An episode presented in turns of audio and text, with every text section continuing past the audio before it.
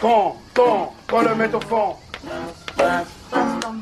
Salut les amis, salut tout le monde, c'est lundi, c'est Passe ton ballon. On est ensemble pour une heure d'émission. Merci d'être avec nous pour ce nouveau numéro de Passe ton ballon, votre rendez-vous foot et OM hebdomadaire. C'est la 28e de l'émission aujourd'hui, 28, comme le numéro comportait Antoine Rabillard, Mathieu Valbuena, Letty Ndiaye, David Sommeil, José Delphine, Loris Reina, André Louise ou encore le grand, l'immense Ibrahima Bakayoko. Je suis comme d'habitude entouré par mes fidèles acolytes, dont deux d'entre eux se tirent dans les pattes dont deux d'entre eux se crêpent le chignon ces derniers temps, et qui, comme Payet et Tauvin, ne partiront sans doute pas en vacances ensemble, quoique. Commençons déjà par notre technicien en chef, Idriss, qui, Idriss, je dois te le dire, tu as eu une phrase malheureuse chez nos amis du Football Club de Marseille qui a mis le feu aux poudres. Je cite J'embrasse tout le monde de passe ton ballon, sauf Ama. Bonsoir, Idriss. bonsoir, Mathieu, bonsoir à tous, et je maintiens ces propos trois jours plus tard. Avec nous également l'autre partie prenante de ce conflit d'envergure internationale, Ama. Salut Ama. Salut Mathieu, salut tout le monde, et pas Idriss du coup.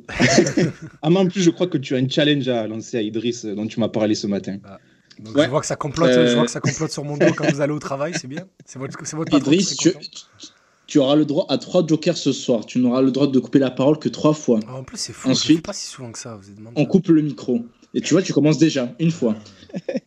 Après, moi, le truc, c'est que. Le... Après, si, tu veux, si vous voulez qu'on commence à jouer à ça, le truc, c'est que le, stream part de chez moi, donc je peux couper tous vos micros et faire l'émission tout seul. et enfin, toujours fidèle au poste, le bon élève, celui qui fait preuve de patience et de sagesse dans ce podcast de brute épaisse et qui me répond au texto, contrairement à d'autres. Salut Azir. Salut, bonsoir tout le monde et toujours euh, évidemment très content d'être euh, parmi vous et avec un invité de marque ce soir que tu vas présenter. Et oui, oui, les amis, aujourd'hui, émission très spéciale puisqu'on reçoit une éminence de la Team OM sur Twitter, véritable dénicheur de comptes perdus sur la twittosphère et à la ligne éditoriale un peu douteuse, ou encore de auteur de mémorables et aléatoires traductions de tweets de notre ancien entraîneur Mitchell, Axel OM. Axel est parmi nous ce soir. Salut Axel. Salut les gars, bonsoir à tous. Comment ça va Axel? Eh ben, ça va, ça va très bien. Je suis très content d'être avec vous, euh, avec vous ce soir. Ça me fait, ça me fait plaisir. Bah écoute, on est très heureux de te recevoir euh, aussi. Ça fait longtemps qu'on en parle entre nous. On s'est dit tiens, il faut qu'on invite Axel, il faut qu'on invite Axel. Et on a on a franchi le pas enfin. Et la première question que j'ai envie de te poser, Axel surtout, euh, et qu'on s'est tous posé, je crois. et d'ailleurs, je salue Romain Canuti qui m'a interpellé à ce sujet sur Twitter. Comment arrives-tu à trouver des comptes aussi farfelus et perdus sur Twitter? Euh, c'est pas compliqué. Après, la, barre de recherche, elle est, elle est efficace. Après, euh, c'est juste que, voilà, avec deux, trois mots-clés, tu, tu, voilà, tu sais que tu vas pas tomber sur une recette de cuisine. Ou, ça, parle de, ça parle de sujets bien précis. Et voilà, après, il faut pas hésiter un peu à se, à se, perdre, tomber, tomber sur deux, trois photos un peu. T'agresses un peu comme ça quand tu sors de table, mais, mais ça va, après, ça, ça se fait bien. Hein. Et je, je, je, veux pas voir ton historique de recherche, par contre. Hein. Voilà, ouais, c'est ça. L'historique, il, fait un peu, il fait un peu peur. J'ai perdu une fois mon téléphone. Je t'avoue que pas, pas arranger plus que ça. selon la personne qui le retrouvait, ça pouvait être tendu. Ouais, il y a toi et coup du sombrero, vous êtes fort pour ça. Ouais, ah ben ouais, ouais, depuis, depuis des années, ouais, il est très friand aussi. Ah le hashtag on salue d'ailleurs. On salue euh, coup du sombrero pour, euh, pour un Twitter préventif, comme il le dit si souvent. Les gars, on va débriefer ensemble la défaite de l'OM à Nice euh, samedi, la première de, de l'Air Sampaoli au terme d'un match parfois intéressant, parfois compliqué, euh, on y reviendra dans quelques instants. Et puis on évoquera ensemble euh, Twitter et la manière dont ce réseau social a impacté le supporterisme et, notre manière à tous de, vivre le foot, de consommer le foot. Ça sera en deuxième partie d'émission. Mais je vous propose de, commencer tout de suite par, par le match de ce week-end face à Nice. cette défaite 3-0 avec les gars, une première question euh, en préambule que j'ai envie de vous poser. Votre équipe, euh, c'était celle de la première ou de la deuxième mi-temps J'espère que ça sera celle de la première mi-temps pour euh, les mois à venir, mais j'anticipe déjà ta question. Tu vas me dire qu'est-ce qu'on a pensé du match, etc. Moi, j'ai été satisfait de voir des choses, même si on a perdu. Voilà, la première mi-temps est quand même prometteuse à mes yeux, car il y a eu euh, une vraie recherche dans le jeu, etc. Ce qui est un peu plus inquiétant, c'est qu'on s'écroule totalement en deuxième période, mais est-ce qu'on est vraiment surpris vu la fragilité mentale de cette équipe euh, qui n'est plus à démontrer depuis des mois, des mois et des mois? C'est une équipe traumatisée, oui, on l'a vu. Euh, dès qu'il y a le, moindre, le moindre fait de jeu qui, va contre toi, c'est euh, c'est- là on voit l'ouverture du score, euh, elle te plombe littéralement quoi. Elle te plombe littéralement parce qu'elle intervient à un moment où en plus tu es plutôt bien. euh, dans le jeu, je trouve qu'on était peut-être la meilleure première période depuis que Sampaoli est là. Enfin, je sais pas ce que vous en avez pensé. euh, on va demander à notre invité, on va lui faire l'honneur de, nous donner son, avis sur ce match. C'est une défaite logique selon toi, Axel, ce week-end? Euh, quelque part, oui. Après, il y a, on va dire qu'il y a deux choses vraiment qui m'ont dérangé. Il y a le score, parce que je trouve que par rapport rien qu'à cette première mi-temps, je trouve que c'est trop lourd.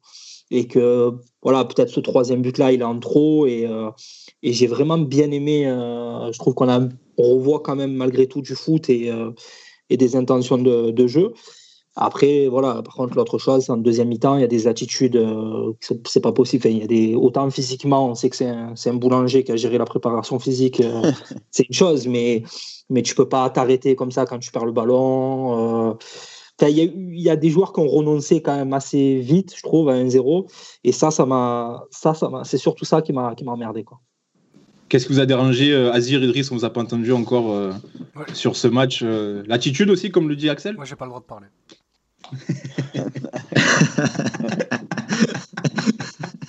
Regarde-le faire son bougon là. si je crois que je vais réagir, je vais pas réagir. Vas-y, Azir. qu'est-ce qui Ah, t'a dérangé, toi, le plus, Azir Moi, si, si je devais résumer euh, cette rencontre, mon ressenti par rapport au match de l'OM face à Nice, c'est irrégularité. Certes, dans un même match, quoi. Donc, certes, euh, on a une première période, je dirais même pas forcément une première période. hein. Franchement, euh, 20, 25 euh, premières minutes euh, intéressantes. Évidemment, très loin d'être parfaites, mais encourageantes, où on voit des, des séquences dans l'utilisation du ballon, où l'OM patiente dans, dans la construction, il y a des redoublements de passes, il y a une tentative, des tentatives de jeu combiné, notamment sur le côté droit, pour fixer ensuite renverser. On a deux, notamment la situation de Nagatomo où il se trouve qui, qui, qui sont amenés de cette manière-là. Et et même par moment dans le pressing contre pressing, euh, on voit, euh, on commence à voir les prémices des volontés du staff. Et donc à ce niveau-là, c'est intéressant. Mais après, comme l'a dit Amaïs, en seconde période, tu t'écroules pour des raisons euh, physiques, mentales aussi, sûrement, parce qu'il y a des attitudes qui, ne sont pas, qui ne sont pas à voir. Mais voilà, le, bloc se délite assez rapidement. Et même en première période, où l'OM était dans une situation, dans des conditions plutôt intéressantes, à plusieurs reprises, notamment avec euh, Amingueri et Kefren Turam au milieu de terrain, l'OM a été perforé. Et donc, euh, c'est encourageant, irrégulier mais encourageant. Mais évidemment que c'est encore très très loin d'être parfait, mais c'est normal, on le dit, on le répète. Tu parlais de Kefren Turam, mais euh, il a fait un très très gros match, un qui, qui a été impressionnant aussi, je trouve. C'est Todibo euh, qui a fait Ouais. tout ce que euh, Alvaro et Thierry Tatsar étaient incapables de faire, c'est-à-dire euh, perforer, comme tu l'as dit, euh, aller vers l'avant, attaquer l'espace. Enfin, C'était impressionnant, Todibo. Je sais pas comment vous l'avez trouvé, les gars, Euh, mais Moi, je vais juste rebondir sur Kefren. Je trouve que c'est euh, le match d'une carrière pour Kefren. C'est euh, le genre de match qui te lance définitivement, même s'il a depuis le début de saison, il est toujours bon, hein, c'est pour ça qu'il est titulaire. Mais, c'est le genre de match qui te lance, en fait. C'est le, match un peu charnière d'une carrière. Et sinon, oui, pour Todibo, ben, on, le connaissait déjà un peu de Toulouse. On avait un peu perdu de vue au Barça. Mais personne ne doutait de, ses qualités. Euh, moi, je connais un peu, euh, un peu son agent, donc euh, j'étais souvent en contact avec lui pour savoir un peu comment le joueur allait. On sait aussi que cet été, il y avait eu des rapprochements avec le club pour venir à l'OM en cas de départ d'un d'un des deux centraux, euh, Camara ou Kaletakar. Et euh, du coup, oui, euh, très impressionné, surtout en l'absence de Saliba. En fait, cette équipe de Nice, elle a montré de la personnalité. Après l'ouverture du score, même si elle était en, grosse difficulté avant d'inscrire le premier but, derrière, là où l'OM a commencé à se cacher et à jouer n'importe comment, Nice est resté cohérent et surtout a montré de la personnalité balle au pied. Et c'est là que c'est tout simplement là qu'ils ont gagné le match. C'est pour ça que le score est aussi lourd. Alors les gars, on a vu une première période euh, plutôt intéressante, Euh, notamment Azir, tu parlais de, de plusieurs actions qui étaient, euh, qui étaient très, très, très, très bien menées. Euh, je pense aussi à cette action qui aboutit sur un centre de Sakai qui trouvait Ouais, dans l'intervalle là, et c'est dégagé. Je crois que bah, c'est Todibo justement, je crois, qui, qui Ouais, dégage juste devant Milik. Comment vous avez trouvé le jeu, le jeu olympien là dans cette première période, messieurs? Ben moi j'ai plutôt aimé. Quand tu dis que c'est peut-être la meilleure première période euh, sous l'ère Sampaoli, je sais pas, mais en tout cas on a, vu des choses et une tendance qui se confirme, parce qu'il y a pas mal de densité euh, au milieu. Et du coup, mine de rien, ça apporte vraiment pas mal de solutions aux porteurs de balles. Tu vois qu'un mec aussi, sur comme Lirola sur le côté, intègre de mieux en mieux les, consignes de Sampoli. Du coup, il est vraiment, vraiment utile. Euh, voilà, ensuite, c'est juste dommage de ne pas avoir pu euh, poursuivre sur cette dynamique en, en deuxième période. Il y a des choses intéressantes. Je me répète, même parfois des combinaisons avec Milik, etc. C'est, c'est prometteur. Voilà, il ne faut pas remettre tout en cause parce qu'on a pris euh, une claque sur le papier. Ouais, il y a de la continuité dans, du moins dans ce que veut produire Sampaoli. Alors ça s'est pas forcément matérialisé, mais en tout cas dans les idées, on voit une certaine continuité depuis euh, depuis trois matchs. Ouais. Euh, même si le pressing, là, j'ai trouvé peut-être un peu en deçà. Je sais pas ce que vous avez pensé. Euh. je l'ai trouvé, absolument ridicule le pressing. Ouais, ouais c'était complètement très très très en deçà de ce que de ce qui a été produit là, contre Brest ou Rennes. Ouais. Là où Raoui était limité, mais au moins était discipliné, là Encham il semblait perdu le pauvre sur le terrain. J'avais de la peine pour lui parce que je regardais le match un peu d'un œil samedi, du coup je l'ai revu hier. Mais euh, ouais, il m'a semblé perdu, j'avais de la peine pour lui, il savait pas où il devait être, il, voyait le ballon passer. Nagatomo euh, essayait visiblement de discuter, sauf que les deux, à mon avis, ça doit être compliqué. la communication. Tchaletassar avait l'air d'en avoir rien à foutre. Mais alors de la première à la dernière minute, il en avait l'air d'en avoir rien à foutre. Donc ouais, c'était un désastre un désastre dans le pressing. Après, dans l'utilisation du ballon, ça a été un peu plus intéressant. Mais ouais, sans ballon, le jeu sans ballon de, de, cette équipe a été euh, horrible. Et comment, comment vous expliquez cette, euh, cette deuxième période totalement ratée?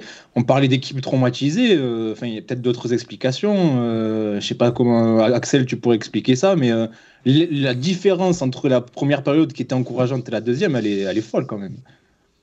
Je, ne sais pas si c'est si physique. Enfin, moi, physiquement, je les trouve souvent, euh, souvent en difficulté. Euh, des joueurs qui étaient qui avaient quand même un peu de jus, qui étaient vifs. Il y a beaucoup de joueurs, j'ai l'impression, qui n'ont pas pas de jambes. Mais après, voilà, comme je te disais, dans l'état d'esprit, euh, à 1-0, il restait, il restait 20 minutes. Il y, avait des, choses qui montraient que tu n'étais pas en mesure de revenir du tout dans le, dans le, dans le match, avec des pertes de balles, des joueurs qui s'arrêtent. Euh, et ça, et je pense que voilà, que c'est pas, c'est pas que physique. Voilà, il y a 15 jours pour, euh, pour bosser. J'espère que s'il y a des joueurs, euh, je suis d'accord, qui ont peut-être la tête à Liverpool, je sais pas trop, ben, ils, peuvent, ils peuvent finir la saison en dehors du 11, c'est pas trop, c'est pas trop gênant, mais, mais c'est surtout ça ouais, qui m'a, qui m'a dérangé. Je trouve que l'état d'esprit, il y a des, il y a des problèmes. Oui, j'ai notamment, je sais pas ce que vous avez pensé de Payet, les gars, mais dans l'état d'esprit, ah oui, lui, compliqué bah aussi. J'ai trouvé qu'il était. Il, était, il a baissé les bras un peu trop vite. J'ai en mémoire là une action qu'il fait sur la touche où on dirait qu'il laisse sortir le ballon parce qu'on euh, lui remet mal. Enfin, un peu, un peu bizarre son attitude sur cette action-là. Il y a, y a Sampoli qui a parlé euh, d'anarchie et d'abandon de projet de jeu. Euh, c'est vrai qu'on a un peu assisté à ça finalement. Euh, ça s'est délité au fur et à mesure. Euh, au final, pour revenir à ce qu'on faisait il y, a, il y, a, quelques mois, c'est-à-dire rien. Il avait la remontée hein, en conférence de presse, mm. parce que moi j'aime bien regarder d'abord la vidéo et ensuite lire la traduction de Mathieu Fort, de Nicolas Fort, pardon, sur Daily Mercato, pour être sûr de, de ce que j'ai entendu. Et oui, il avait l'air très remonté quand il parlait de, ce, cette deuxième mi-temps. Donc je suis curieux de, savoir ce qui s'est passé en entraînement aujourd'hui pour la reprise. Je trouve qu'il a bien résumé parce que en fait, il y a l'ouverture du score et c'est une équipe qui a encore un peu, on va dire, meurtri ou qui a encore des séquelles de, du passage, euh, enfin, de, de, de, des moments compliqués que, que l'équipe a connus cette saison. Attends, je suis désolé, Azir, je te coupe, mais juste, vous trouvez pas ça marrant qu'à chaque fois qu'il y a un nouveau coach, il arrive sur un chantier mental comme ça? Parce que c'est ce qu'on disait de Villas-Boas, l'équipe avait l'air meurtrie après le départ de Rudy Garcia, et là, on est 18 mois plus tard et on dit, ah, mais l'équipe avait l'air meurtrie du départ de, de Villas-Boas. Bon, désolé, je te le ce club, à chaque fois, non, pas à chaque fois euh, l'entraîneur qui, qui, arrive laisse, laisse un champ de ruine, hein, et c'est tout le temps. Euh, c'est fascinant. tout le temps le cas depuis je, je, je ne sais combien d'années. Ça fait partie de l'identité, on parle d'identité, c'est partie de l'identité du club depuis, depuis un certain nombre d'années. Et, et, ça fait que voilà, tu as l'ouverture du score de, de il y a des choses plutôt encourageantes, euh, tu es plutôt dans une dynamique positive, ouverture du score, et bam, ça plombe, ça plombe l'équipe. Donc ça va sûrement au-delà de l'aspect euh, de l'aspect athlétique qui empêche peut-être de, de, redoubler d'efforts à un moment donné, mais euh, voilà, si tu lâches. Après, dans ces moments-là, souvent, euh, peut-être tu vas manquer de lucidité, et tu vas privilégier euh, des actions individuelles au détriment du respect du jeu. Et donc, on, a cette espèce, entre guillemets, d'anarchie ou de désorganisation ou, ou un manque de fil conducteur qui a été prévu par le staff auparavant. Et ça donne la bouillie qu'on a vue en seconde période. Est-ce que c'est pas une défaite qui peut euh, s'apparenter à, à un mal pour un bien euh, dans le sens où euh, bon une défaite bon ça fait toujours chier en plus sur ce score là en plus face à Nice. Mais Oui, surtout dans le sens où ça- c'est pas comme si tu jouais une équipe du top 4 qui était en forme. à Nice euh, alterne oui voilà en plus c'est une équipe qui était en perdition donc c'était compliqué. Mais est-ce que ça fait pas aussi partie du processus de, de fin de saison et de la fameuse détection entre guillemets dont on parlait Idriss souviens-toi quand Sampaoli est arrivé? Mais je veux dire, si ça peut permettre à Sampaoli de mettre la lumière sur des manques euh, et des faiblesses et, améliorer l'effectif, bon, bah écoute, euh, passons par ces matchs-là, ça fait chier, mais passons par ces matchs-là. Et puis ça lui permettra peut-être aussi d'installer son jeu euh, plus facilement, d'inculquer sa philosophie aux joueurs plus facilement. Euh, je dis pas qu'il faut négliger la fin de saison, hein, c'est important et j'aimerais bien qu'on se qualifie en Coupe d'Europe, mais la saison prochaine, elle se prépare aussi maintenant et je pense qu'on passera forcément par ce genre de match encore une fois d'ici fin mai. hein. Oui, bien sûr, peut-être que, euh, comment dire, la situation actuelle, du moins le regard des gens, il a été un peu biaisé par les deux victoires euh, de Sampaoli, en plus un peu vers la fin. Et voilà, on est à Marseille, forcément, tu te fais, tu commences à, entre guillemets à rêver, tu te dis, allez, la cinquième place, c'est bon, c'est pour nous, t'as une. Là, au moins, ça remet tout le monde sur terre. Voilà, on a un effectif meurtri, il y a des lacunes techniques et mentales. Et comme tu l'as dit, voilà, cette, cette fin de saison, elle va surtout permettre à voir euh, qui on va garder la saison prochaine, qui on ne va pas garder. S'il y a le bonus de la qualification européenne, que ce soit la Ligue Europa ou la Conference League, on prend. Mais ensuite, franchement, le résultat, qu'importe, j'ai envie de dire. Ça me fait mal de dire ça parce qu'on est l'OM, mais vrai, à vrai dire, le, le mal est trop profond, quoi. En vrai, plus, plus le temps avance, et je vais me contredire par rapport à ce que je disais euh, du coup Mathieu il y a deux semaines ou il y a trois semaines, c'est que là, je pense que l'OM, le club, est plus dans une optique de qui on peut garder, plus que qui on veut garder. Après, il y a, je pense qu'il y a des éléments qui sont, quoi qu'il arrive, peu importe la fin de saison, ne vont pas être conservés, à l'image de Nagatomo, à l'image de, de- d'autres joueurs, tu vois, de fin de banque comme ça, qui sont en fin de contrat, comme Germain, comme Raoui. Mais je pense pas qu'ils soient vraiment dans une optique de, de- détection. Je pense qu'ils sont vraiment dans une optique de, de- Comme tu sais que il y a le noyau dur de l'équipe qui va rester, il n'y aura pas non plus de grande lessive. Le noyau dur va être le même pour la, saison prochaine. Je pense que c'est plus une, un enseignement des principes de jeu, un enseignement du, jeu, tout simplement, pour, euh, de, de- des principes de Sampaoli pour la saison prochaine, plus qu'une détection individuelle de joueurs. On parlait de, détection individuelle, on, va s'attarder un petit peu sur les individualités pour, euh, pour finir sur ce match. Euh, vous connaissez notre euh, traditionnel phénomène et fatigué du match. Axel, si tu as un joueur que tu, que tu ressors de cette, de cette rencontre, malgré tout, malgré la défaite, qui, qui tu mettras en avant? Bah, c'est compliqué. Bah, je vais dire, c'est pas très original, mais forcément, comme beaucoup de monde, j'aime bien l'activité de Lirola. Il, il joue très haut, il prend son couloir, il, il centre, on le voit beaucoup. euh, donc, euh, c'est pas, c'est pas parfait, mais, euh, mais j'aime bien cette idée d'avoir des latéraux euh, très hauts et, et d'avoir euh, Thauvin un peu plus euh, dans, le, dans le cœur du jeu. Est-ce que c'est pas le meilleur joueur depuis la prise de fonction de Sampaoli, euh, Lirola Bah, c'est le joueur qui exprime pour l'instant le mieux ses qualités, alors que d'autres sont en- encore en train de se chercher. C'est un peu ça, oui. C'est un peu Hein ça. Disons qu'il est, il est déjà un peu formaté de toute façon à la, à la philosophie de Sampaoli, euh, de par son jeu qui est très offensif. Donc, Ou euh, alors il a juste pas eu le peut-être temps. plus simple pour lui. Ou ouais. alors il a juste pas eu le temps d'être tué par Villas-Boas. C'est possible. Il a, c'est pas, il possible. a pas eu le temps d'être passé possible. par la lessiveuse mentale euh, Ouais, exactement. du début de saison. Et du coup, il arrive, il est frais. Après, il y, en a qui ont, il y en a- il y en a qui ont échappé. Hein. Pape Gay euh, a, a échappé à cette fameuse lessiveuse. euh. Oui, mais bon, là aujourd'hui, enfin samedi, pardon, il était dans un rôle un peu plus, euh, un peu plus exposé que d'habitude, où il devait beaucoup plus travailler plutôt que, que vraiment jouer, si je peux le dire grossièrement comme ça. Où d'habitude on le voit un peu plus euh, parce que Camara fait le sale boulot et lui derrière il peut derrière porter le ballon tout ça.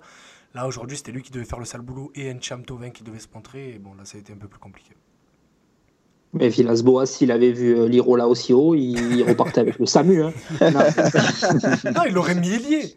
Ouais, il, aurait fait comme, euh, il aurait fait comme Hervé Renard là, dans, la, dans la vidéo. Là. Tu Oh, vas tu où vas où Reste là Il aurait fait exactement ça. Ah, voilà. Les gars, un- peut-être un mot sur Balerdi, euh, avec une question que j'ai envie de vous poser. Est-ce que ses défauts peuvent être rédhibitoires par rapport à ses qualités? Parce que j'ai l'impression qu'il a autant de défauts de- que de qualités et que ses défauts sont aussi emmerdants que ses qualités intéressantes. C'est-à-dire quand tu dis ses défauts. Bah, c'est un jeune Bah, joueur. il est quand même, il est, bon, déjà il est jeune, mais surtout je le trouve très naïf et parfois contre-temps dans le duel, euh, parfois dans son placement aussi un peu compliqué. Quand il repasse à deux dans l'axe derrière, on le voit qu'il est peut-être un peu plus en difficulté. Enfin, co- comment vous jugez Balerdi là sur, sur ce match? Et même plus globalement sur, sur le joueur en, lui-même euh, je, je trouve est, je suis assez mitigé sur ce joueur. Je sais pas, je sais pas trop comment me placer. Ben, sur une défense à 3, j'aime beaucoup parce qu'il a une vraie qualité de relance et pour porter le ballon. Techniquement, euh, je l'avais déjà dit précédemment, euh, il, est, il est élégant, etc. Ce que tu veux. Mais par contre, dans une défense à 2, ouais, franchement, euh, il craint un peu encore. hein. C'est, il, il nous a fait quelques Ça, erreurs. Ça, c'est Mm, du, assez coûteuse. Ça, c'est du langage soutenu, ça. C'est dans une défense Non, à deux, non. il craint le cousin. non, non, mais, non, mais sérieusement, euh, là, de tête, je pense qu'il a fait au moins 4 ou 5 erreurs qui Oui, ont oui. abouti sur début de ce- cette saison, et c'est trop pour euh, envisager une charnière à 2 avec lui. À 3, tu peux dire euh, que quelqu'un va compenser ses erreurs, ou alors justement, il va être un peu déchargé euh, de, de ses tâches en termes de concentration, etc. Mais là, une défense à 2, ça pardonne pas. Et c'est pour ça que quand on avait eu le débat la semaine dernière sur quel joueur garder et qui est actuellement en option, prêté avec option d'achat, c'est pour ça que j'ai davantage opté sur Lirola que sur Balerdi, qui est encore un peu trop naïf sur certains points à mes yeux. Si je Ah, après, il, il- il a des défauts ou des faiblesses ou on va dire des axes de progression Oui, voilà, plutôt ça. qui des sont axes beaucoup progression. liés à, à l'âge, je trouve, à l'expérience. Après, bon, c'est vrai que bon, c'est quand même un joueur professionnel, etc., même s'il a, il a très peu de matchs en vérité. Mais une je pense que des, c'est des éléments qui, avec l'expérience, avec le travail du staff, évidemment, même si on peut progresser à tout âge, mais euh, que, euh, va être moins naïf, plus concentré. Dans ses interventions défensives, il sera plus tranchant. Et en plus, il va ajouter euh, ces, ces éléments-là, il va les ajouter à voilà, son élégance, sa qualité technique. Je, je me souviens d'une intervention où il vient couper la trajectoire de, de- de la course d'un joueur niçois. Et ensuite, il fait une relance, mais parfaite. Mhm. Euh, donc après, il a, il a, enfin, c'est pas un défaut évidemment, mais bon, je, je sais que par exemple, personnellement, j'aime bien ces genres de défenseurs-là, et peut-être que dans ma perception, ça biaise mon analyse parce que comme je le trouve réussir. élégant, plutôt propre techniquement, tu, à chaque fois, tu, quand tu vois ce genre de joueur-là, tu dis il y a quelque chose, il y a quelque chose, mais peut-être qu'au finalement, il n'y a rien. Mais euh, j'espère que dans, ce- dans ces aspects-là, défensifs, parce que c'est un défenseur avant tout, et donc il doit être dans un premier temps solide, euh, il, va, il va vite progresser. Mais je trouve que c'est vraiment, ça, c'est des trucs avec l'expérience, avec les, minutes qu'il va accumuler et le travail qui sera effectué à l'entraînement, il pourra euh, plus ou moins rapidement les gommer. De toute façon, dans l'utilisation du ballon, euh, c'est notre meilleur défenseur. Là, pour le coup, il y a. défenseur Oui, central, oui. j'entends. Il n'y a, aucun doute là-dessus. En termes, prouve, termes euh, de qualité, non, je dirais Kaleta Tsar, mais c'est le problème, c'est que là aujourd'hui, Ah, il ouais. fait plus aucun effort Kaleta Tsar aujourd'hui. Ouais, c'est ça. Et puis, euh, Tchalé Tatsar, je l'apprécie, hein, mais je trouve qu'il il a un très très bon jeu long, mais je, je trouve moins bon dans son jeu court, Ah, dans sa manière de. de, de Ouais, je suis Là, je suis pas d'accord, parce que rappelle-toi, il y a des séquences de matchs euh, en début de saison, notamment, euh, je crois, c'est en Ligue des Champions, je sais plus sur quel terrain, où il commence un peu à s'agacer, il a joué carrément 6, et là on le voit combiner dans les petits espaces, prendre l'espace, il joue comme un milieu de terrain, c'est juste que là il en a vraiment plus rien à foutre. quoi. Mais, mais, mais je, suis d'ac- je suis assez d'accord avec Mathieu. Je trouve que c'était pas forcément euh, sa force. Je dirais, il, non, il je il pas c'est sa il a force, un excellent jeu long. Dans, les- dans les transversales, c'est vrai qu'il était déjà assez fort et tout. Mais j'ai pas trop souvenir où il attaque le ballon. euh, il attaque le ballon. Il attaque euh, l'espace balle au pied, où tu vois qu'il va fixer, il va créer du surnombre en portant le ballon. Je trouve que vraiment dans le jeu long, il était bon. Il a, enfin, il a toujours été bon, mais dans, dans cette, cette capacité à attaquer l'espace balle au pied, comme le peut faire, euh, même, je pense, un Balerdi le fait plus que lui. Euh, Oui, Au-delà, on va pas- dire, J'ai pas dit qu'il le fait. contexte qu'il y a autour de lui. J'ai pas dit que c'est sa force, je dis qu'il le fait mieux. Après, euh, c'est autre chose. Les gars, dernière question sur, sur ce match-là, après on passera à la thématique Twitter. Ouais, parce que 25 une minutes question, sur ce match euh, pourri, là. Mais surtout, on va conclure par une question très très importante. À quoi sert Olivier Ncham? Franchement, lui, c'est. on s'était déjà interrogé la semaine dernière, et là, le, le- le truc qui est marquant, c'est que le mec, il a été titularisé trois fois depuis qu'il est arrivé. Il est sorti à chaque fois à la pause. C'est fou. C'est incroyable. C'est enfin, même c'est- très non ah non je regarde non même pas je, je coupe le son quand c'est comme ça en, en général non c'est c'est étonnant et Tu veux dire que tu vas pas entendre Olivier Talaron commenter un match, quand même? Euh, non ça va merci Ouais, ça c'est bizarre, ça. non et surtout si on prend juste euh, en compte donc les 45 minutes qu'il a disputé il était hors tempo tout le temps Ouais. tout le temps dans ses prises de décision, euh, dans, euh, dans les passes, euh, dans le positionnement, il était à la rue. C'est étonnant. Eh ben, Et du coup, ce- j'ai- pas suivi le, le Celtic ass- assidûment, pardon, mais on voit qu'il n'a pas joué tous les matchs non plus là-bas. Donc, euh, est-ce qu'il n'avait pas des pépins physiques ces derniers temps? C'est étonnant qu'il soit aussi pato alors qu'il vient juste d'arriver en cours de saison. Je ne sais pas ce que vous en pensez, mais Moi, j'en penserai. Je l'ai trouvé ridicule. euh, J'espère juste que c'est une mauvaise passe et qu'il va trouver ses marques. Parce que, je sais pas, j'ai envie d'y croire. J'ai pas envie d'enterrer euh, ce mec. oui, non, il vient d'arriver, mais c'est juste, je, je parle juste. Non, je, parle, de- je dis pas que c'est ce que tu as dit. Je, je- je rebondis en disant il avait l'air perdu. Et moi, franchement, il m'a fait de la peine, surtout quand j'ai revu le match. Et, parce que du coup, je le regarde un peu plus sérieusement. Et euh, du coup, je suis très curieux de voir ce que l'avenir lui réserve. Mais là, pour le coup, trois matchs. C'est vrai que euh, trois fois sorti à la mi-temps et à chaque fois on disait ouais, il était pas bon. Et là pour l'instant ça n'augure rien de bon. Et pour le coup, Ah, lui, c'est- lui, pour le coup, c'est l'option d'achat la moins élevée. Je crois qu'elle a 3 ou 4 millions son option d'achat. Donc euh, si même un joueur comme ça à à 4 millions on l'a fait pas sauter l'option d'achat, c'est que vraiment à l'entraînement il montre en plus rien de- rien d'encourageant. Le contexte de son arrivée est compliqué aussi mentalement. Ça doit en termes de confiance, sans le mettre dans une position euh, Bon, de euh, victimisation à tout prix. Mais ça, ça doit pas être, euh, pas être très simple d'arriver dans ce genre de conditions. Après, ensuite, la, la, on va dire le- le- le- la dynamique de l'équipe n'est pas très positive. Euh, peut-être qu'au Celtic, n'a pas assez joué. Donc, euh, il y a plein d'éléments qui ajoutent au fait que c'est pas forcément facile de s'intégrer aussi rapidement euh, dans, dans cette équipe. hein. Allez les gars, on va passer, on va passer, on va conclure sur ce match, on va passer à, l'autre thématique de cette émission. C'est Twitter. C'est notre manière de vivre le foot à travers, à travers Twitter, notre rapport à ce réseau social. Euh, déjà, j'ai envie de vous poser une question, une question d'emblée. euh, je vais te la poser, Axel. Euh, Est-ce que Twitter a changé ta manière de, voir le foot, de, vivre le foot? Peut-être pas vivre le foot quand même, mais ouais, ouais, ça change, ça change quand même des choses parce que tu as l'information, on va dire, en temps réel quasiment, tu as, tout qui sort très vite.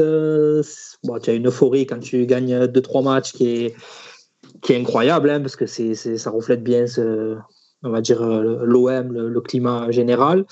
Et quand voilà, et quand, quand tu perds un match, deux matchs, euh, ça t'explique que Mandanda il est moins bon que NGSMB. Et, non, mais vo- voilà, c'est à l'extrême, euh, à l'extrême dans les deux cas.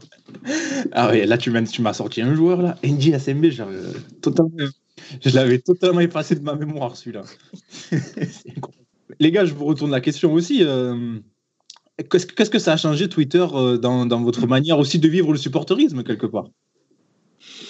Hum, pff, vivre le supporterisme, non, le- honnêtement, pendant les matchs, euh, j'essaie de pas avoir mon téléphone sur moi. C'est surtout pour l'après-match, tu vois. C'est quand il y a une défaite, ça passe mieux. Parce que ce que j'aime dans Twitter, j'aime bien l'analyse footballistique, par exemple des mecs comme Azir, etc. Tu vois, mais ce que je recherche surtout, c'est les vannes, tu vois. C'est pour ça qu'un mec comme Axel, il me casse le ventre. La, la, défaite passe. On, a fait un match de merde, on a été nul, on s'est fait croquer par l'adversaire. Mais au moins, voilà, euh, Twitter, ça te rappelle que ouais, c'est juste que du foot. Voilà, on peut faire des vannes dessus, tu es un peu moins énervé.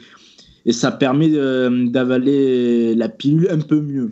Euh, Selon moi, je sais pas ce que mes collègues de ce formidable outil. Quand on, quand on regarde les matchs avec Ama euh, chez nos amis et que derrière on est dans la voiture tous les deux, quand je le vois scroller Twitter toute la- pendant tout le trajet et, me, et le voir se défaire de haine parce que souvent on perd, et que je le vois juste en train d'ouvrir son téléphone, d'insulter toute l'équipe et de me montrer les vannes pendant que je conduis, ça me fait rire. C'est mon petit moment Nutella de la semaine. Mais quelque part, c'est un exutoire au final. Mais complètement. il y a- Complètement. Non mais juste rappelez-vous, euh, moi mes meilleures soirées sur Twitter, c'est les soirs de défaite du PSG en des Champions. Ah, ça c'est mémorable. écoute-moi, le soir de, de PSG Manchester, j'ai failli ouvrir trois comptes rien que pour continuer à rigoler.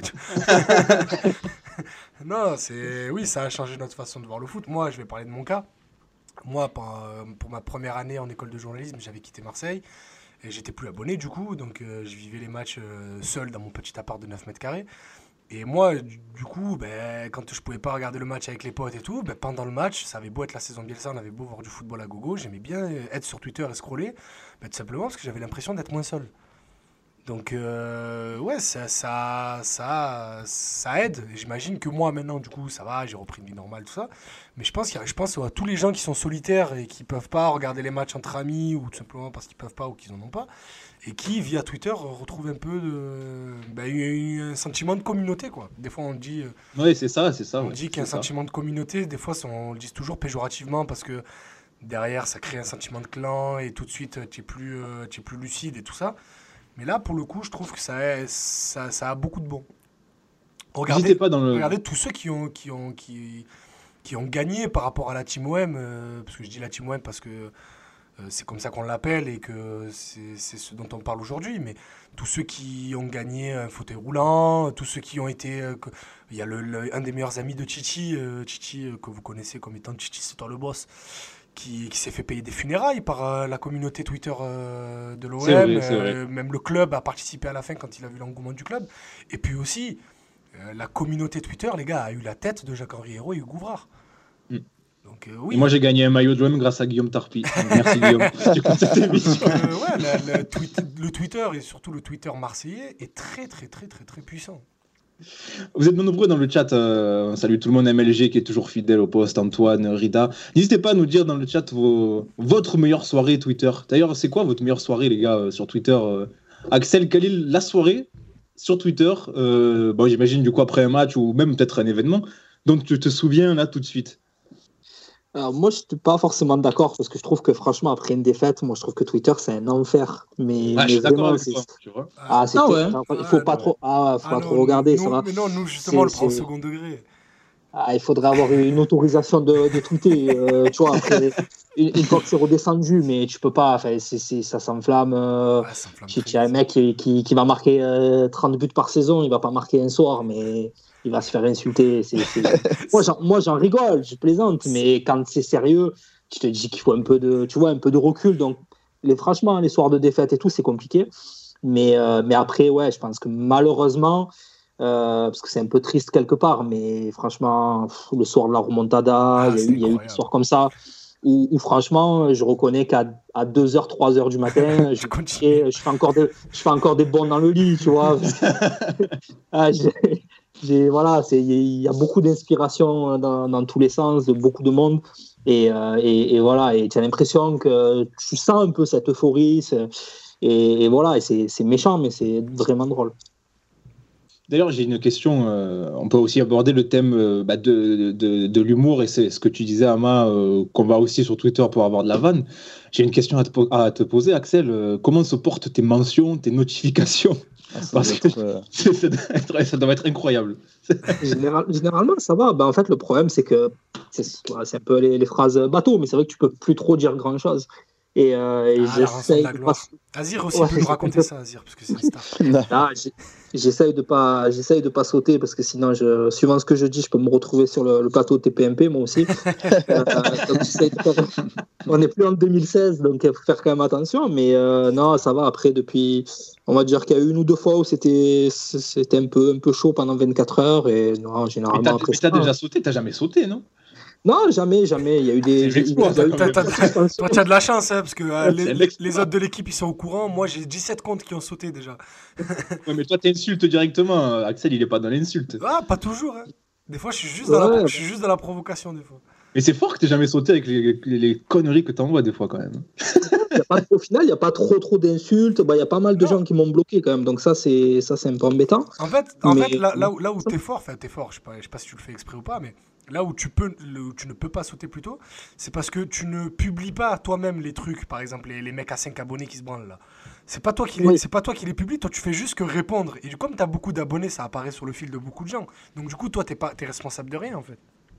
Après, tu parles de, de mecs qui se branlent, mais moi, ça me dit rien. Il faut savoir que j'ai été victime d'un piratage il y a- il y a quelques temps, mais ça ne doit pas venir de, de moi, je pense. hein. Mais, mais est-ce que moi j'ai une question Est-ce que. Je- Parce que des fois, je vois dans, dans les commentaires et tout, je crois que j'ai vu ça récemment en plus sur un, un post que tu avais mis, que tu as publié. Il y a des gens qui prennent au premier degré des choses que tu mets. Genre, est-ce que il y en a, ils viennent te suivre en DM, ils t'envoient des messages, oh, qu'est-ce que tu fais, machin et tout. Vraiment, ils vont, ils poussent le délire jusqu'au bout du, du premier degré, ils n'arrivent pas à comprendre que, que tu es dans la vanne. ouais, mais il y a eu des, ouais, j'ai eu des menaces de mort. ouais, et des- il y a des gens, ça leur, tient à cœur, tu vois. Mais il y a des sujets, je comprends. Tu vois, je, je, je peux comprendre. Par contre, ce qui est drôle, c'est quand euh, tu abordes des trucs qui te paraissent, euh, bah, je sais pas, un truc assez banal, quoi. Et qu'il y a des mecs qui, tu vois, ça, ils se sentent impliqués, tu vois. Tu, tu peux pas imaginer qu'il y a des mecs qui vont te dire, euh, oh, tu reparles encore une fois de, de Grégory Bourillon comme ça. Te dire, mais c'est pas. même le- la famille du joueur en lui-même, euh, elle sait qu'il est claqué. Enfin, il y a pas de. On peut, on peut parler mal, voilà, Il y a des gens, ça, ça leur tient à cœur. Hein. Mais comment tu gères ça justement, toi? Ah, après, faut le prendre, euh, faut plaisanter. Après, maintenant, j'essaye les insultes et tout de pas, de pas trop, trop répondre. euh, voilà, de, de rigoler. Franchement, euh, moi, je, je m'amuse bien parce que, les, franchement, les gens, ils me font, ils me font rire, ils me font beaucoup rire. Euh, Il y, a, il y a plein de gens que je suis que je trouve très, très drôles et, et bien plus drôles que ce que je peux mettre. Et souvent, d'ailleurs, on me dit, le plus drôle, c'est pas forcément ce que tu vas dire, mais c'est les réponses qu'il va y avoir derrière et les, les conversations que ça peut, que ça peut créer. Euh, voilà, après, donc euh, à 95%, ça se passe très bien. Et après, euh, voilà, il doit y avoir une dizaine de personnes que j'ai fini par bloquer parce que parce qu'ils voilà, ils, ils sont un peu trop un peu trop agressifs, mais ça fait partie du, du truc. Hein. Moi, je comprends pas ceux qui disent je veux bloquer personne. Ouais, je m'en fous. moi. je bloque tout. Le premier qui insulte, il dégage direct. Et, et- et est-ce que parmi, on va dire, les personnes les plus embêtantes, c'est des supporters de l'OM ou c'est des supporters d'autres clubs?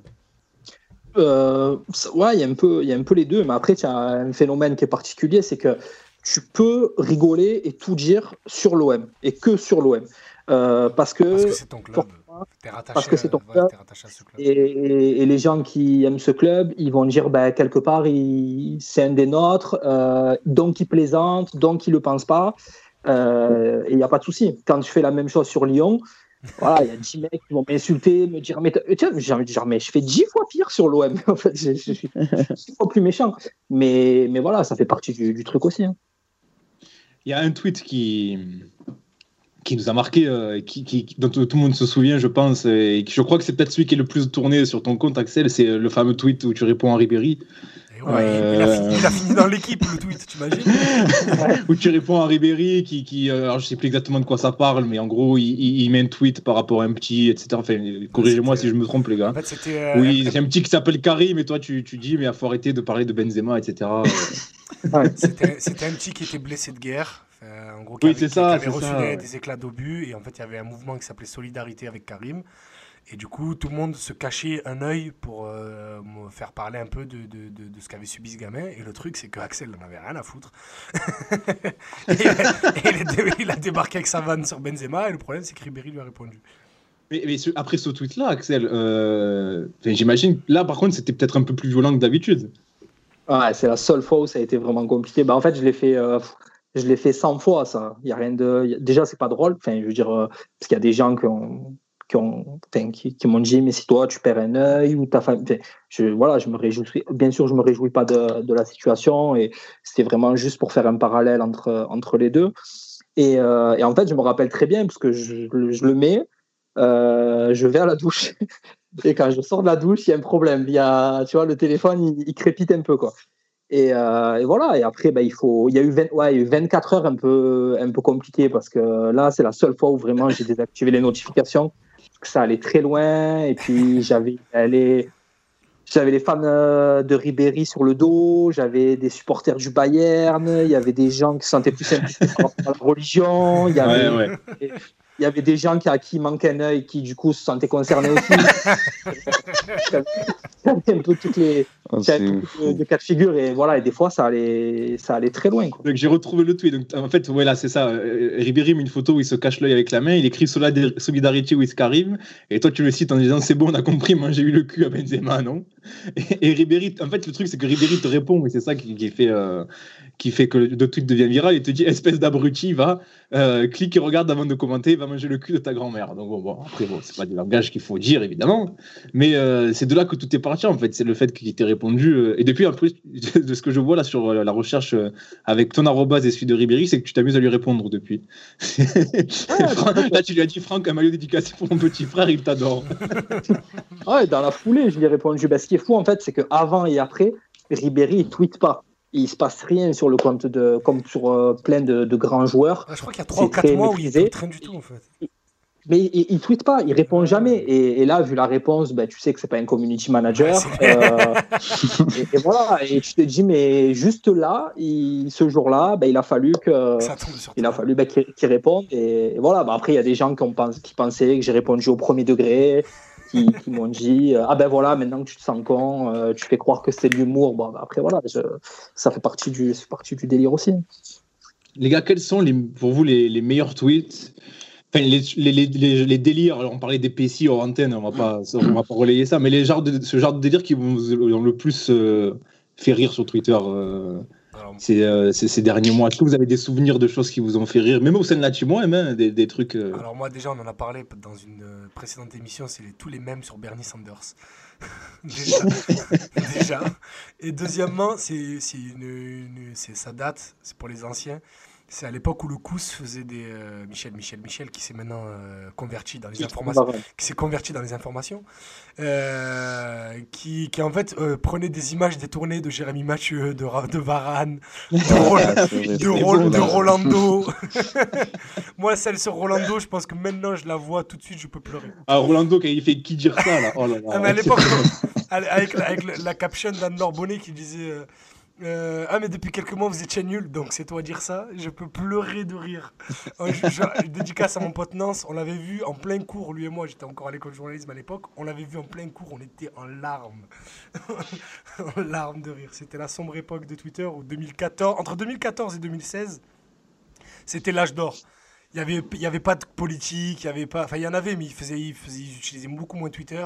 Il n'y avait pas encore toutes les, tous les cheveux bleus, tous les si, euh, tous les je sais pas quoi, là, les transfluides. Ah, attention, la, la monétisation, on pense Ah, à la je leur chie monétisation. dessus, je m'en fous. on n'avait pas encore tout ça et du coup, en fait, c'était juste de la vanne, de la vanne, de la vanne et euh, c'était le kiff. Moi, il y a un délire qui me tue en ce moment, c'est euh, le fait de, de rendre les gens gros et vieux. Là. Ouais, on avait Enfin, remarqué. hein. Non, mais ça, ça me tue. Ça me... Mais tu sais que je rigole tout seul quand je le fais sur l'app- sur l'application. là. Ça me démonte. Ça- Alors que c'est pas drôle. Hein. ça- Franchement, c'est pas spécialement drôle, mais je sais pas, ça me démonte. ça, a été, ça a été des miniatures d'émissions, je te rappelle. oui, c'est vrai, c'est vrai. Faudra les supprimer d'ailleurs. campagnes de Ligue des Champions. Et là, justement, il y a Renaud, euh, coup du sombrero, qu'on salue dans le chat, qui nous dit euh, les hashtags tweet comme Varane de Locus. Ah oui, voilà, tu c'était vois, il est d'accord avec toi, Idriss. C'était incroyable, les Ça- comme Varane, c'était fou. Les gars, pour parler un peu plus sérieusement euh, de, de- de Twitter, euh, on- tu parlais, Axel, tout à l'heure de, de- de culture de l'instant. Et c'est vrai que c'est quelque chose qu'on qu'on observe aussi. enfin, les là, c'est toujours plus vite. Enfin, la culture de l'instant a son apogée sur, sur Twitter euh, depuis, depuis, depuis quelques années. C'est, ouais, ça va très vite, mais en fait, quand, euh, quand euh, je, je sais pas pourquoi je repense à lui, mais je repense par exemple à Maxime Lopez, où c'est vrai que très vite on a fait des montages avec Iniesta, tout ça. J'espère que la plupart des gens comprennent quand même que c'est de l'humour euh, et, et qu'on n'en est pas encore là. Mais ça me fait ça me fait rire, tu vois. Enfin, je veux dire, je revois le, le but de, de récemment, le mois dernier, je crois, où euh, ben, on a fait on a fait des montages avec Samuel Eto'o, avec euh, avec Drogba, avec tu vois. Et c'est moi ça, ça me fait beaucoup rire parce que on sait que sûrement que dans trois ans il travaillera à Leroy Merlin, tu vois. Euh, et- Comme Raman Bari, je sais pas as fait Voilà. mais là. voilà, mais, mais on profite, tu vois. Rabiard à l'époque, euh, c'était Van Nistelrooy, ben voilà, maintenant il cherche du boulot et, euh, et ça fait partie du jeu, tu vois. Euh, mais voilà, dans l'autre sens, ça me dérange un peu quand, malgré tout, moi je plaisante euh, sur tous les sujets, mais il y a quand même des joueurs comme Mandanda, voilà, c'est c'est quand même des joueurs qui ont accompli des choses, tu vois. Et, Le plus grand gardien de et- l'histoire et- du club, hein, je le dis sans ah, souci. voilà, et après, et après, tu as des, tu as des, voilà, tu as des, des insultes, des gens qui mentionnent pour des trucs euh, méchants sur la famille. sur- bah, c'est, c'est, c'est dommage. C'est vrai que les gars, euh, la culture de l'instant, euh, le fait de, de dire euh, après un match réussi, c'est le meilleur, après un match perdu, euh, c'est le plus mauvais, c'est devenu, euh, c'est- devenu une habitude sur Twitter, c'est une norme presque. Ouais, pour moi, c'est le truc nocif. Autant Twitter, euh, je trouve qu'il y a plein d'aspects positifs, mais la culture de l'instant, ouais, c'est vraiment le, le truc qui me rend dingue. Par exemple, tu peux émettre un avis sur un joueur, et il suffit que ce mec marque un but après qu'il ait été nul pendant deux mois. Et il y a des mecs qui sont capables de venir déterrer tes tweets pour dire alors, euh, t'en dis quoi de, de- de sa prestation? Non, mais les gars. euh, J'adore quand Ama essaie de faire l'accent marseillais. avant, il, avant, il a été nul, tu vois.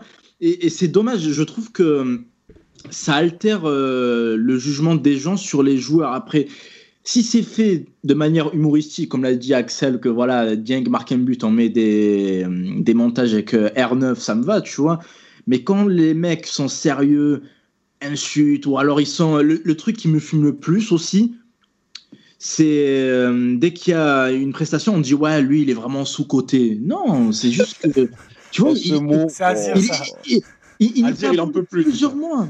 Tu vois, c'est. Non, mais je, je- je sais qu'Azir, justement, euh, c'est c'est le combat de, de sa vie sur Twitter. Et franchement, je le rejoins à 1000% sur ça. Ça me gave. Azir, la spécialité, c'est de trouver des, des tweets où ça dit Mo- Modric, Modric sous-côté. Qui a dit ça Au Tony Cross. Le mec, il est ballon- le mec, il est ballon d'or. Oui. Mais qui a dit ça Personne. Bah, mais, mais- mais Twitter, c'est aussi au niveau foot. C'est euh, bah, Twitter, je sais pas, les réseaux sociaux, en tout cas, c'est une tendance, j'ai l'impression récente. euh, champion de dire une affirmation que c'est la seule personne qui affirme cela, c'est lui. Et il dit, et Oui. c'est le tweeto en question, et il va dire euh, Mais pourquoi vous dites, euh, je sais pas moi, c'est quoi que j'ai vu récemment C'était sur De Bruyne, Euh, je crois, a- je t'avais envoyé le truc. euh, Ouais, sur De Bruyne par exemple. Sur De Euh, Bruyne. De Bruyne, si, si, De si. Bruyne n'a pas de gelon. Et derrière, tu vois une compile de De Bruyne qui fait que des transversales. c'est des, des- des trucs. euh, voilà, ça, ça, ça c'est aberrant. C'est aberrant. Mais après, sur, le, sur les réactions à chaud, enfin, je, je trouve qu'il y a, il y a deux temps, on va dire, sur, euh, sur Twitter, euh, pour schématiser. Il y a les réactions à chaud, évidemment. Euh, voilà. euh, perso, ça m'arrive, ça, peut m'arriver aussi d'être là, machin, tu vas tweeter un truc, tu es dégoûté par la défaite de l'Olympique de Marseille, tu vas tweeter des trucs, machin. Mais après, il y a ceux qui, deux, trois jours après, maintiennent, euh, sont encore sur leur déception et ils vont avoir des, analyses ou des, publications qui vont être très, très tranchées, alors qu'il y a eu deux, trois jours quand même pour avoir du recul, pour te poser. Peut-être que tu as revu le match encore une fois ou un large résumé. Il y a eu voilà, un certain nombre d'explications qui sont sorties dans la presse et tout. Et là, tu as des éléments pour avoir une analyse un peu plus fine. Et c'est là où je trouve dommage, où certains, euh, il y a beaucoup, enfin, c'est pas propre à Twitter, parce qu'on est des êtres humains aussi, on, a, on vit en dehors, et c'est des choses qui peuvent, des réflexions qui peuvent exister même dans des discussions qu'on peut avoir entre amis, ou même dans des émissions. C'est beaucoup de postures, tu vois. Je suis sur une posture, donc euh, je suis enfermé dans un personnage, et je peux plus m'en sortir comme c'est écrit, c'est resté sur Twitter, et ben je suis obligé de rester, je suis obligé de rester là-dessus, et, et euh, voilà, je, je, je m'enferme, et si, si, si j'ai à un moment donné dit à un joueur, il était pas bon, eh ben c'est fini. Je peux je peux plus revenir là-dessus. Et Bah, après, ça fait que ça, ça, ça biaise tout, toute analyse. la meilleure. Ouais, je suis d'accord avec. Vas-y, vas-y, vas-y. Non, non, C'est-à-dire je, je- je suis d'accord avec euh, ce que dit Azir. Et pour euh, rebondir, il y a aussi le. Il a parlé de posture, c'est intéressant. Il y a aussi, j'ai l'impression, des gens qui vont être à contre-courant exprès, Oui. juste pour susciter des commentaires, des likes, euh, pour voir leur mention brûler. Et c'est dommage, tu vois. J'ai l'impression que pour certains, c'est leur marque de fabrique, ça élève pas forcément euh, le débat. Alors d'être les pisse froids de service. C'est que, tu sais, le, Oui. le soir contre la, le- de la victoire contre Leipzig, il y en a qui sont venus dire Ah, mais on a encaissé deux buts. À, ma vie, il a raté une touche à la Ah ouais, 60e. ah, les gars, Euh, sérieux, ouais, c'est bon, sont- on a gagné 5-2, Oh, on est qualifié, moi, mais on a encaissé deux buts quand même. hein. Les entames, Moi, il y a un hein. truc qui est en train, qui est en train de me, me, me tuer. C'est quand, par tuer exemple. carrément. Non, mais parce que ça, ça, ça, commence à, ça commence vraiment à me rendre fou. Quand il y a un jeu- quand il y, a- il y a un joueur qui fait un bon truc, ou quand, quand tu vois un jeune joueur qui a des qualités, Ah. tu dis simplement tel joueur a telle qualité. Tu dis pas qu'il va devenir ballon d'or, tu dis pas que ça va être un crack, tu dis pas, tu dis tel joueur a telle qualité. Oh, mais tu commences à t'enflammer. Tu... Oh, il a des qualités. S'il a une bonne frappe, je dis qu'il a une bonne frappe. Où il est le mal oh, D'entrée, ça peut. Oh, tu t'enflammes, tu machin. Il a encore rien fait dans sa carrière. Oh. Aujourd'hui, tu peux plus dire qu'un jeune joueur est bon. Tu peux plus, enfin, tu peux plus dire qu'un jeune joueur a telle ou telle qualité ou a tel tel potentiel. C'est d'entrée. Oh, c'est, on est tombé dans un. Évidemment, il faut être mesuré. Il faut faire attention à, à ce qu'on dit, surtout par rapport aux jeunes joueurs et tout, parce que ça peut vite s'enflammer. Mais il y a, j'ai l'impression que, je sais pas si c'est une minorité, une majorité, mais il y a un extrême inverse où dès que tu dis un truc sur un jeune joueur, c'est bon. D'entrée, tu t'enflammes, tu crois qu'il va devenir euh, bah, euh, ballon d'or et tout, doucement. Je pense que c'est pour ça que euh, Axel, il, Axel, il dit que des, il fait que des vannes, tu vois. Il, il- il- il est jamais dans l'analyse. D'ailleurs, d'ailleurs, Axel, ça me fait, ça, ça me fait rire. Quand tu postes un tweet sérieux, il y a tout le temps des réponses en dessous. Putain, je cherche la vanne, je la trouve pas. Ouais, il fait des blagues. Généralement, Marc, ça fait des blagues, ouais. Euh, Mais du coup, mais, euh, ça m'intéresse parce que tu, c'est vrai que tu, euh, ta ligne éditoriale, c'est surtout les vannes, l'humour, etc. Mais tu te lances jamais trop dans, dans l'analyse ou dans euh, l'opinion footballistique pure. C'est, voulu ou c'est juste ça t'intéresse pas Après, vous l'avez bien résumé, c'est comme, comme, je crois que c'est Azir qui disait, mais qu'il y a des gens, de toute façon, ils ont leur ligne de conduite, ils veulent pas, quoi qu'il arrive, euh, changer, ils veulent avoir raison. Euh, même trois jours après le match, ils vont te maintenir la même chose, ils changeront pas d'avis. Euh, donc, ça sert à rien de rentrer dans des. Il y a des gens avec qui tu peux pas parler, euh, qui, qui vont te dire euh, que tel joueur c'est le meilleur du monde, que qui, tu, tu le vois là encore en ce moment, tu as des débats pour dire mais je comprends pas, il y a la liste des 23 qui est tombée, il a pas pris Benzema, j'ai envie de dire oh, l'équipe, ça fait, ça fait 6 ans on est dessus, à un moment donné on va refaire des débats encore. Donc, euh, fou, ça c'est- aussi, ouais. Pour moi, c'est une perte, c'est une perte de temps, tu vois, de, de partir sur des trucs comme ça, où, où c'était pareil avec Villas-Boas, c'était pareil avec Garcia, tu reviens toujours à la même chose. Ceux qui vont te dire, ouais, mais regarde, on a gagné, ouais, non, mais moi, j'aimerais bien voir du jeu. À un moment donné, ça y est. Mais d'ailleurs, je trouve qu'on parlait de la, du, euh, de, de, euh, l'apport que ça a sur le fait de se sentir euh, dans une communauté. Je crois que c'est toi, Idriss, qui disais ça. Il y a aussi le revers de la médaille. On peut, on peut se, se focaliser sur la team OM. Rappelez-vous les débuts de Jacques-Henri Hérault et Zubizarreta. Il y avait la fameuse opposition team optimiste, team pessimiste. C'était insupportable. En fait, c'était binaire. C'est soit tu es pour, soit tu es contre. Tu peux pas juste dire, euh, tu peux pas être entre deux. Après, c'est parce Et que quelque part, ça, c'est un peu aussi, il y a un peu aussi euh, ce revers de la médaille là, ça oppose un petit peu aussi les supporters. Mais après, à l'époque, on sortait de Vincent Labrune. Donc, tu avais obligatoirement des gens qui étaient plus contents de ne plus voir Labrune que de voir euh, vraiment Jacques Henriot parce qu'on ne le connaissait pas. Et tout... Non, mais c'est même pas que sur cet exemple-là, c'est sur plein d'exemples. Il y a même par exemple là, bah, actuellement, bah, encore plus récemment, les pros, les anti-Villas-Boas. Il y a encore Ah, des gens oui, qui, oui. qui sont là. à- à- si tu dis du mal de Villas-Boas, tu te prends, tu, ils viennent t'envoyer des DM et tout. Enfin, On embrasse Omerck. non, enfin, Omer- Omer- Omer- Omer- Omer ne m'a jamais envoyé de Mais DM. non, je rigole. Il est gentil. Mais, oui, c'est oui, c'est je vrai qu'il y y y a ce symbole, ce syndrome un petit peu ça, d'opposition. ça hystérise le débat de toute façon. C'est ce que je disais tout Mm. à l'heure quand je disais euh, à l'époque on n'avait pas les cheveux bleus et tout ça. C'était c'était pas juste euh, ciblé sur, sur cette communauté-là. C'est juste que euh, c'est là aujourd'hui. Après c'est plus l'époque qui veut ça par d'autres biais sociétaux euh, dans la, de- dans la vie de tous les jours. Mais, mais c'est juste qu'aujourd'hui Twitter euh, hystérise le débat d'une manière ou d'une autre. C'est qu'en en fait, tu, tu n'as plus de nuances. On en parle des fois avec Azir quand on parle bah, de- des émissions de CNews.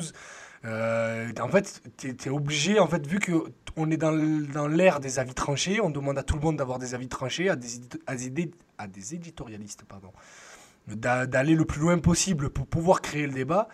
Mais du coup, ben, ça l'hystérise, parce qu'au lieu d'avoir des gens qui vont... Et aussi, là je le dis en, en semi-rigolant, des gens comme Ama, parce que lui il le fait pour rigoler, mais des fois ça peut porter à confusion, qui dès que tu apportes une nuance, va pour dévaluer ton propos, aller à l'o- à à l'opposé complet pour dire ce que tu n'as pas dit.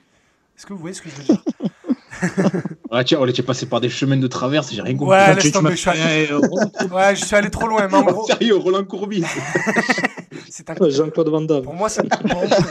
c'est Roland. Courbis, pour moi, un, c'est un compliment. Oui, c'est vrai. Mais bon, bref. Ouais, D'ailleurs, on réitère notre invitation publique à Roland Courbis. Bah, hein. quand on retournera au studio, parce que sinon on peut pas l'arrêter euh, à distance. Mais bon, bref. En, en gros, je me, suis, je me suis un peu perdu euh, dans mon argumentaire, mais pour dire, voilà, c'est juste que c'est pas juste par rapport à la Team OM et, euh, et au, et au- au Twitter football. C'est dans la société d'aujourd'hui. Aujourd'hui, tous les débats sont hystérisés et tous les débats n'ont plus euh, intérêt à se mettre d'accord, mais juste à avoir deux avis qui s'opposent. Ama, tu posais aussi une question euh, dans notre préparation d'émission. euh, tu relevais une thématique qui je trouvais était intéressante aussi. Tu disais, est-ce que Twitter n'a pas altéré notre capacité à rester concentré euh, 90 minutes devant un match? Euh, Voilà, oui, je trouve. Après, Idriss me connaît, je suis très euh, extrémiste là-dedans, là pour le coup. Et euh, même euh, vous, vous m'avez déjà vu euh, euh, lors d'un match. Je... Vas-y, ensuite. Non, en fait, c'est juste pour dire aux gens qui connaissent pas Ama que des fois, quand on regarde les matchs ensemble avec Ama, il y a mon téléphone qui sonne. Euh, ça peut être ma mère, ça peut être euh, pour le travail ou quoi. Je regarde, je réponds au texto. Et il y a- ce petit con à côté de moi qui me dit Lâche ton téléphone. Lâche ton téléphone. Non, pour, le coup, en fait, j'ai grandi, sans vouloir faire l'ancienne, tu vois, mais à regarder les matchs et être concentré sur le match, c'est tout, à ne pas être euh, perturbé par euh, un tweet, un SMS, ce que tu veux, etc. Et du coup, j'ai gardé cette habitude pour, voilà, être euh, vraiment euh, au fait de, de ce que je regarde.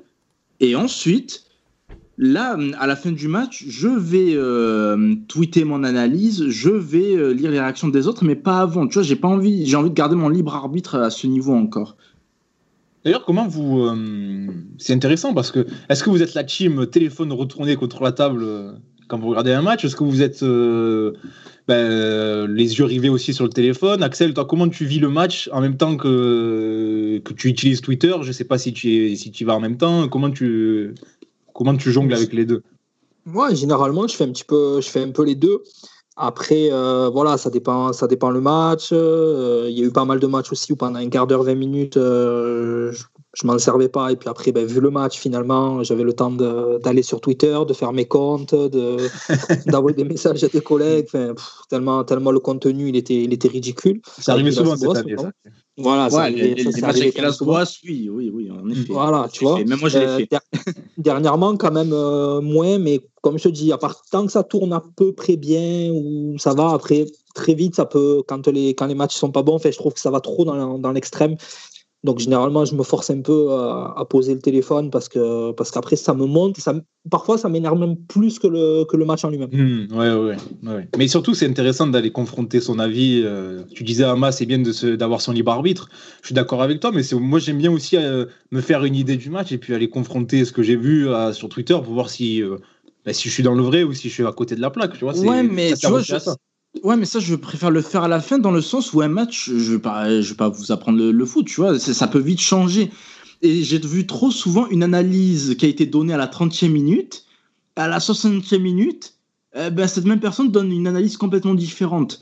Alors que le match, il dure 90 minutes, donc je préfère analyser 90 minutes et ensuite euh, donner ma vision globale, entre guillemets, tu vois, alors que tweeter 10, 15 fois sur le match, c'est pas ma cam. Mais après, je respecte ceux qui font ça et je connais des tweetos qui disent tout le temps des trucs pertinents, même euh, en tweetant à cette fréquence pendant un match. C'est juste que moi, j'aime pas et j'y arrive pas, c'est tout. Mais je respecte. On sait que tu parles d'Azir quand tu dis ça.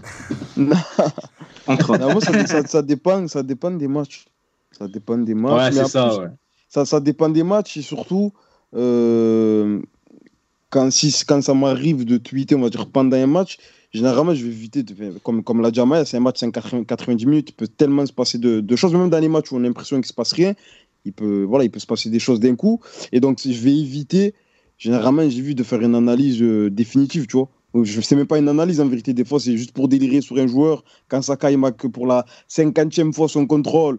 Euh, je vais, je, vais faire un, je vais faire un petit tweet pour délirer, tu vois. Mais sinon, euh, ouais, comme Ama, Ama- Ama- Ama l'a dit, c'est plutôt à la fin du match, voilà, tu vas essayer de confronter tes idées, enfin, te confronter, non, lire un peu ce qui, ce qui se dit sur la rencontre pour voir si on a eu la même, la même perception sur un joueur, sur, sur la prestation collective de l'équipe, euh, et, à- et, enchaîner sur les réactions par rapport au- au- aux propos des entraîneurs sur, euh, sur, sur la rencontre, etc. On a Marcel dans le chat qui nous dit ce ne serait pas plutôt l'addition Mitchell, Garcia, AVB qui ont fait qu'on suit moins les matchs On se fait tellement chier qu'on est obligé de faire autre chose en même temps. Il y a de ça aussi, ouais. C'est vrai qu'il y a de ça aussi. Certainement. Je suis pas, je suis sûr, je suis pas sûr que sous euh, Bielsa, euh, et là, et là, dans les prochains mois sous Sampaoli, on soit peut-être aussi actif pendant les matchs sur Twitter, quoique. Quoique, c'est peut-être, ça sera peut-être différent. Euh, les gars, on a parlé des mauvais côtés de Twitter. Il y a quand même aussi des bons côtés. On, va- on va- on va en parler. Euh, Ah ben moi, notamment une question que tu, que, que tu soulevais, euh, Azir, en- avant l'émission. Tu nous disais, euh, ça offre aussi peut-être des ressources auxquelles euh, on n'avait pas forcément accès auparavant euh, à- sans Twitter. Ah, clairement, clairement, moi, perso, euh, bon, évidemment, on est, je sais pas si c'est humain ou quoi, je vais pas faire mon sociologue du, dimanche, mais euh, j'ai l'impression que, enfin, personnellement, je, retire beaucoup plus de positifs que, que, que, de, négatifs de, sur Twitter, sinon on ne serait pas sur Twitter, mais euh, même si on a tendance à accentuer sur ce qui va un peu moins bien, mais globalement, voilà, j'ai rencontré des personnes, a eu des opportunités, euh, voilà, échanger avec des éducateurs, des entraîneurs un peu plus chevronnés, parfois des joueurs, euh, des, des personnes euh, comme vous et moi qui, qui, euh, qui sont passionnés de football et qui échangent en, voilà, en étant mesurés, en étant passionnés, en étant précis, intelligents. Il y a des gens, il y a des gens, je vais sur leur compte juste pour lire, tu vois. Même, je ne me permets pas d'échanger avec eux, je suis là juste pour lire parce que c'est tellement limpide ce qu'ils racontent sur le foot et c'est tellement enrichissant que c'est plaisant d'aller lire des, des, des, des gens comme ça, de regarder ce qu'ils font. Certains ils vont écrire des articles ou ils vont euh, produire des podcasts ou ils vont même faire des petites séquences sur, sur, qui vont diffuser sur Twitter sur, sur des matchs. Et donc, euh, ah, franchement, je trouve que c'est une source euh, incroyable en termes d'offres footballistiques et euh, en termes de voilà et, et, et variées en plus. Mais- Et variées, on, on ouais. souvent sur la tactique et tout, mais voilà, des gens qui vont juste faire des trucs sur des, sur des citations, sur de la culture foot. Voilà, vraiment, c'est c'est- c'est hyper, hyper enrichissant Twitter à, à ce niveau-là. Et merci à toutes ces personnes qui, qui alimentent et qui nous permettent de nous éduquer. Parce que je pense que Twitter et les réseaux sociaux de manière générale, même si c'est- ça peut être parfois dangereux, mais euh, c'est aussi des, des médiums, des médias qui nous permettent de nous éduquer, de nous élever euh, en matière de football. Bah, déjà, euh, moi, moi, Twitter, ça m'a donné Azir.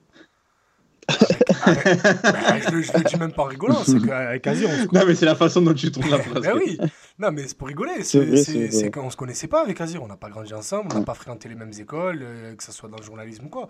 C'est qu'on se, on a, on se suivait mutuellement parce qu'on parlait tous les deux de foot, on a remarqué rapidement qu'on avait plus ou moins le, la même façon de voir le jeu et qu'on avait les mêmes passions au niveau de, de, de- de- du football et de notre intérêt par le football, donc les équipes de jeunes et le football euh, des Bouches-du-Rhône. Et derrière, ben, on s'est croisés dans un ou deux stades. Et après, euh, aujourd'hui, on fait des émissions tous les lundis. C'est un de mes meilleurs amis. Donc, euh, ouais. Et puis, les gars, avec, avec Ama, on s'est rencontrés dans la vraie vie. Ça nous a amené aussi à ça. Mais rappelez-vous, le- rendez-vous compte le nombre de gens qu'on a connus via Twitter. Euh, Il y, a, les, poteaux Marouane et Benjamin. Il y a Romain Pelli, euh, Romain Pellissier qui est à Château-Gombert. Euh, Mathias Merlot, que je connaissais pas avant d'avoir sur Twitter et ensuite d'arriver au, au tournoi. Bref, euh, oui, Twitter, ça a peut-être pas non plus changé ma vie complètement, mais ça, ça, ça a emmené d'une certaine façon certaines personnes à, à s'y inviter. Quoi. Après, est-ce qu'il vaut mieux sur Twitter euh, voir une hitmap euh, de De Bruyne contre Stock City ou voir euh, une photo d'une blonde en position suggestive avec écrit Bonjour, je suis nouvelle, quelqu'un peut me dire quelle est la priorité sur ce type d'activité N'est-ce pas, Axel il, faut des deux. hein, Après, euh, moi, je, suis un peu, je suis un peu catalogué euh, comme ça, mais je suis des gens de, la, de la Team OM et, et des supporters d'autres équipes. Et, et pareil, où j'aime beaucoup la façon dont ils parlent de foot, la façon dont ils analysent. C'est des comptes très, très sérieux. Euh, mais, mais ils parlent bien, ils arrivent à être réfléchis. Euh, même après un match, ils, ils auraient de quoi être énervés. Ils parlent pas d'arbitrage, ils, ils parlent de jeu. Euh, donc, euh, donc il, faut, il faut un peu de tout aussi. Mais euh, non, ce serait pas, ce serait pas drôle s'il y avait que des, que des gens qui cherchent l'amour. Bah, il faut de tout pour faire un monde. hein. Ouais. Mais est-ce que ça, ça peut pas être aussi. Euh, C'était le générique d'Arnold et Winnie dans le PTB, putain. Ah ouais, non, là, là, là, c'est là, c'est foutu. Est-ce que c'est est -ce c'est pas aussi un moyen Twitter, euh, ça peut, euh, peut pas être un outil pour sensibiliser peut-être les plus jeunes au foot. On sait que les jeunes se dés- désintéressent euh, à vitesse grand V du foot, du moins le consomment différemment. Est-ce que ça peut pas être un moyen aussi de, les ramener vers ce sport-là? Si, je suis entièrement d'accord. Là, on a passé une bonne partie de l'émission à parler du supporterisme. Le supporterisme, par définition, voilà, il y a la passion, donc on est un peu moins objectif. Et donc, c'est un peu clivant, il y a des côtés positifs et négatifs. Mais, euh, comme euh, l'a évoqué euh, Azir, je trouve que ça peut être un formidable moyen de s'éduquer footballistiquement pour peu que tu suives les bonnes personnes.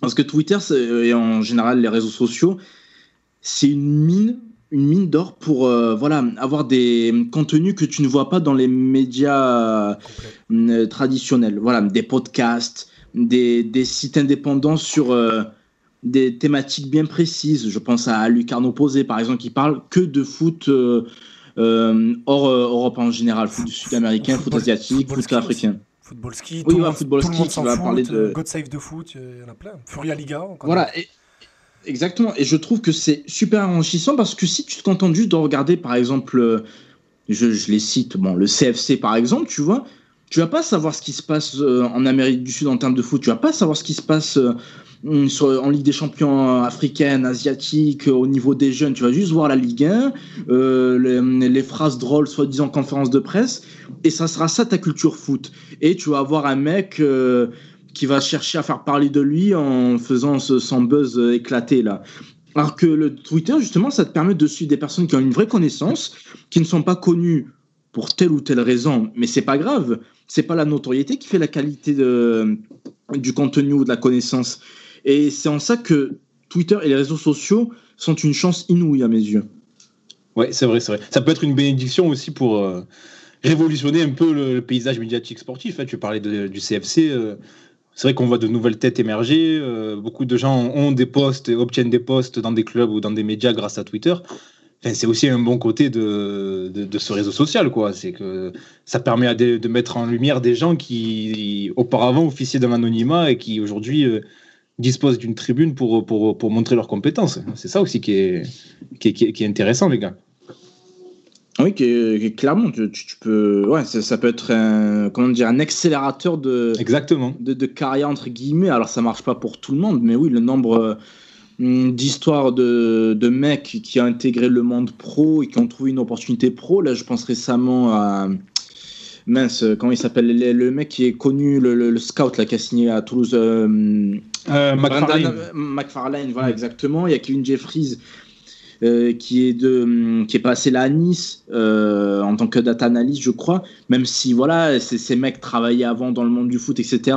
Mais nul doute que leur exposition sur les réseaux sociaux leur a servi, et tant mieux pour eux. C'est aussi censé servir à ça, montrer son talent si on n'a pas euh, l'opportunité de le démontrer dans les médias traditionnels parce qu'on n'a pas le réseau, on connaît pas les personnes, etc. Là, au moins, on a juste besoin d'une connexion Internet, un peu d'audace, un peu euh, d'inventivité, et on peut faire des super choses. Et c'est ça qui est génial, je trouve. Les gars, euh, on va revenir sur un, côté un peu négatif euh, qu'on n'a pas évoqué tout à l'heure. C'est le clubisme très exacerbé aussi sur Twitter. On est tous là, enfin pas nous, hein, mais plein de plein de plein de tweetos se sont euh, le couteau entre les dents pour défendre leur club, même quand euh, même quand c'est euh, dans des dossiers euh, ou des sujets qui sont qui font l'unanimité contre eux. Enfin, c'est enfin, c'est quand même très pénible. Enfin, pour moi, c'est un- je sais pas ce que vous en pensez, mais c'est un des pires fléaux de Twitter, ça, le, le clubisme exacerbé. Moi, moi j'ai une question pour vous. Est-ce que ça, ça fait. Est-ce que c'est pas lié au supporterisme? Parce que moi aussi, je me faisais la réflexion et c'est. Je, je suis un des. Je, je- je- régulièrement, je dis oh, le clubisme, le clubisme. combats tout, d'Azir etc. depuis plusieurs années, ça. c'est vrai que voilà, je, participe allègrement à ça, c'est-à-dire, enfin, pas au clubisme, mais à la dénonciation entre guillemets du clubisme. Mais une fois, d'ailleurs, j'avais une, une- une discussion avec un tuto, je me suis dit, mais est-ce que ça n'est pas partie du supporterisme? Est-ce que ça n'est pas partie. euh, Enfin, ça a toujours existé en vérité? Peut-être que Twitter exacerbe cette, euh, cette tendance, mais ça a toujours existé, non Eh, je sais pas, je trouve que c'est Il a, exacerbé. envoyé, il a hein. envoyé ça comme ça, gratuit. Il n'a pas eu d'intonation, rien. Il a juste jeté la question comme ça. Je trouve que c'est- je- exacerbé quand même. hein. C'est c'est encore plus euh, encore plus flagrant. Ah, regarde, l'exemple parfait, c'est euh, en début de saison, Euh, l'histoire Alvaro Neymar. là. Euh, Oh, C'était incroyable. T'avais t'avais tous les supporters du PSG qui disaient Oh, mais il, a- il c'est un raciste, il a dit et tout. Et t'avais tous les supporters de l'OM qui disait Mais non, il a rien dit, il est pas raciste. mais qu'est-ce que vous en savez? Euh, Vous en avez aucune idée. Mais le, et le pire. Non, et encore. Et, en- et en- et en- ouais, bon, c'est bon, pas grave. Et en fait, j'allais dire qu'au final, les, Mars- les Marseillais, étaient- il y avait eu plus ou moins une unanimité de dire que s'il l'avait dit, euh, on était prêt à le, à- à le jeter dans la mer s'il fallait. Oui, ça c'était chez les gens réfléchis. voilà, après, après, il y avait le Pastaga Twitter qui ça. disait oh, même s'il a dit, c'est qu'il a un peu cherché la merde quand même. Rappelez-vous le Pastaga Twitter, on doit toujours faire une référence. Ah oui, au Pastaga, au moins une fois par émission, c'est obligatoire. Non, mais tu as vu, par exemple, le Pastaga Twitter. Le Pastaga Twitter, il, il existait avant ça, je veux dire. il- il- il existait concrètement, dans les. PMU et tout, dans les bars, dans les snacks et tout. Tu as le Pastaga Twitter ou le machin Twitter, genre, mais qui, euh, qui existait avant l'arrivée de Twitter. Tu vois, je veux dire, ces, ces commentaires-là, je pense que euh, sans Twitter, si euh, on Ouais, regardait les matchs, je sais pas, je regardais le, match dans, dans, dans le snack pendant longtemps, je regardais le match dans, dans le snack de mon quartier, ben, j'entendais les mêmes réflexions, tu vois. Euh, si, si on était en face de ce match-là, et il y aurait une altercation entre, entre Alvaro et, et- et Neymar, et qui ont, les- les- il y aurait des, con- des, des discussions qui tournaient autour de cette, cette altercation, ben, je suis quasiment certain que la plupart ou la très grande majorité, ah mais Alvaro il est pas raciste, alors qu'ils savent rien, mais ah, Alvaro il est pas raciste, machin, alors qu'on n'en sait rien sur l'histoire, tu vois, je pense que ça, Hmm. et ça a toujours, enfin, je, je pense que ça a toujours été euh, aussi fort, je sais pas, mais est-ce que vous croyez qu'il y a les autres clubs qui ont leur équivalent du, du Pastaga Twitter? Genre les Strasbourgeois, c'est le choucroute Twitter, tu vois. est-ce, que, est-ce que ça existe, ça? J'aimerais bien savoir. Ah, non, là, ils sont pas, ils sont pas au niveau de Marseille là-dessus. Par contre, je pense que là, on a Ah, le, plus gros niveau. Nous, c'est vraiment le, le Pastaga Twitter. Il y a une image que vous devez connaître, qui doit avoir une quinzaine d'années. C'est ce, ce montage là de Clara Morgan euh, avec euh, en, en sous-vêtement avec le logo de l'OM. Vous voyez les, les Oui, oui, oui, euh, sur tous les Skyblog. skyblogs de Marseille, il y a, il y a 15 ans. Voilà, ça c'est le, le Skyblog là. Ben voilà, ben c'est le, tu vois, c'est ça là qui t'envoie un peu les images le matin. Allez, bonne journée la team OM avec euh, une fille un peu à poil, tu vois, c'est, ça te met direct dans l'ambiance. Mais après, comment, comment ne, pas par- ne pas conclure sur euh, Twitter et le rapport du supporterisme et de Twitter sans évoquer le, le hashtag VantoM, les gars? Le hashtag VantoM, la jungle.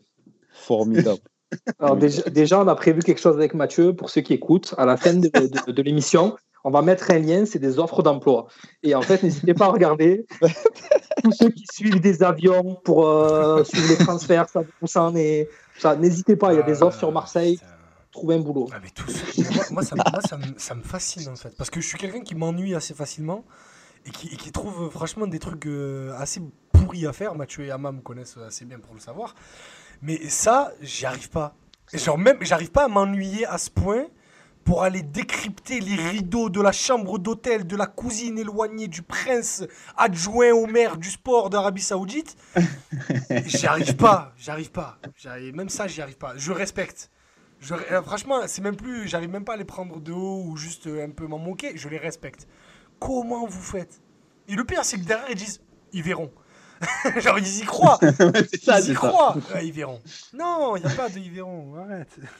Mais, mais moi, j'avais une, petite- une petite réflexion, une petite remarque par rapport à la team OM. Est-ce que j'ai fait une remarque, plutôt une question euh, Est-ce qu'on n'a pas. enfin, je, je- je- je suppose que la, la, la communauté marseillaise ou la communauté olympienne est la plus quantitative, la plus importante en termes de, de nombre. Est-ce qu'on a justement, parce qu'on n'a pas l'impression que c'est la pire, entre guillemets, parce qu'on est, on est plus nombreux, donc forcément, tu as plus de chances, plus de risques d'avoir des gens un peu bizarres dans le lot. Et, et- et- et sans parler de ceux, si je parle de manière générale, hein, pas forcément ceux qui font 20 OM, pas 20 OM, je ne m'initie pas dans, dans, dans, cette, dans ce débat-là. Mais, mais je ne rentre pas dans ce, dans ce, ce chemin dangereux. Mais, euh, et- et- parce que souvent, enfin souvent, quelquefois j'ai lu oh, on a la pire communauté, on a la pire communauté. Ah, mais vrai, ça, pour moi, c'est la communauté foot, de manière générale, sur les réseaux sociaux qui est insupportable. Ah, c'est la pas forcément euh, La, commu- la communauté OM, la communauté communauté, politique. PSG, la communauté OL. la communauté politique, c'est la pire. La pire, pire, pire des pires. Parce que là, nous, au moins, des fois, on a des vanneurs et on, rit- on sait prendre le second degré et tout. Là, là-bas, non, il n'y a pas. Moi, je l'ai fait un peu pour le travail. J'ai suivi euh, un peu ce genre de feed. Et non.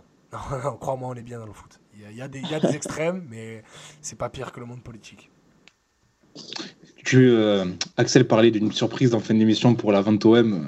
J'en ai une autre. Restez avec nous, on aura peut-être une info euh, d'un cousin jardinier qui a vu, euh, qui a vu un, gérant de- de- d'aéroport euh, euh, se faire passer un dossier venu d'Arabie Saoudite euh, concernant le port euh, qui changerait peut-être de, de, de- de pavillon. Donc restez, on, on, vous en- dira plus en fin d'émission.